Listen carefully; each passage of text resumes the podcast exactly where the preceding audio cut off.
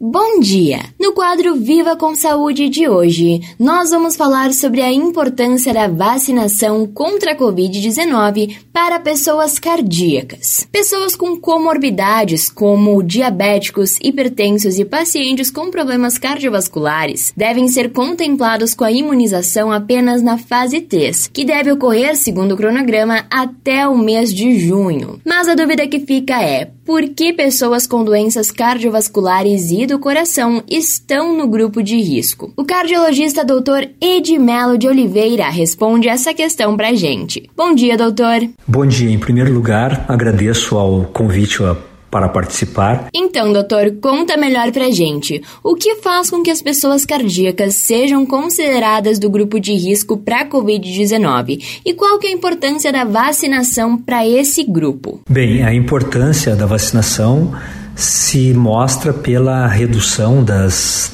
da incidência, né, da prevalência da doença, que são termos que querem dizer que menos pessoas pegam, menos pessoas vão para a doença num grau severo. Agora as primeiras as primeiras curvas das populações vacinadas, como no caso de Israel, já mostra que nos pacientes graves a redução da mortalidade, a redução da internação hospitalar é algo assim acima de 60%, não me lembro bem dos números, mas é muito significativo e, e isso demonstra a importância da vacinação, que eu acho que em breve todos nós teremos é, estará à disposição de todos os grupos populacionais. Vamos torcer para que isso seja mais rápido possível.